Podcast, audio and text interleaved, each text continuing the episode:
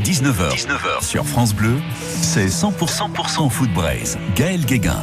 Il y en a qui s'en foutent, mais la France a eu chaud hier soir à son indice UEFA. Pourtant, il n'y avait aucun club français engagé dans les compétitions européennes de deuxième et, troisième catégorie, puisque Nice a été éliminé par balle au tour précédent de la Ligue Europa Conférence. Quand je dis éliminé par balle, c'est avec un seul L. Hein.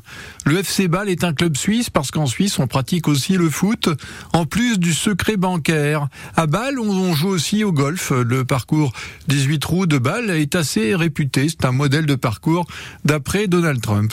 Mais bon, le niveau de balle au foot n'a jamais été exceptionnel. Le pays le plus riche d'Europe ne mise pas sur les transferts tape à l'œil. Pourtant, Nice s'est fait avoir par les modestes Suisses en passe d'atteindre la finale de l'Europa League Conférence après leur victoire hier à Florence au bout du temps additionnel. Le foot se gagne à l'émental. Les Suisses sont réputés pour ça. Mais le match qui permet à la France de garder son indice UEFA, c'est la victoire hier de West Ham face à Alkmaar. Si les Hollandais avaient gagné, eh bien la France perdait une place au classement UEFA. Au lieu de ça, il y aura sept clubs de l'Hexagone en Coupe d'Europe en 2024, dont trois en Ligue des Champions.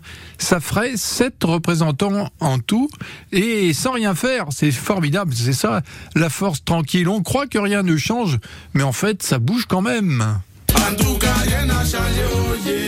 On va bouger, bouger, bouger, à bouger, bouger. On va bouger, bouger, bouger. Oh, comme c'est vendredi, j'avais envie de bouger un peu. Bouger, bouger.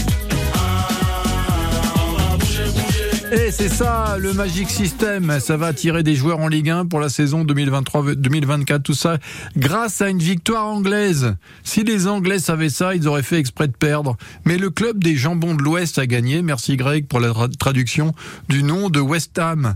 Traduction littérale, hein, parce que le surnom de l'équipe londonienne, c'est les Hammers, c'est-à-dire les marteaux, donc la traduction de Greg ne vaut pas un clou. Il y en a qui s'en foutent, Gaël Guéguin.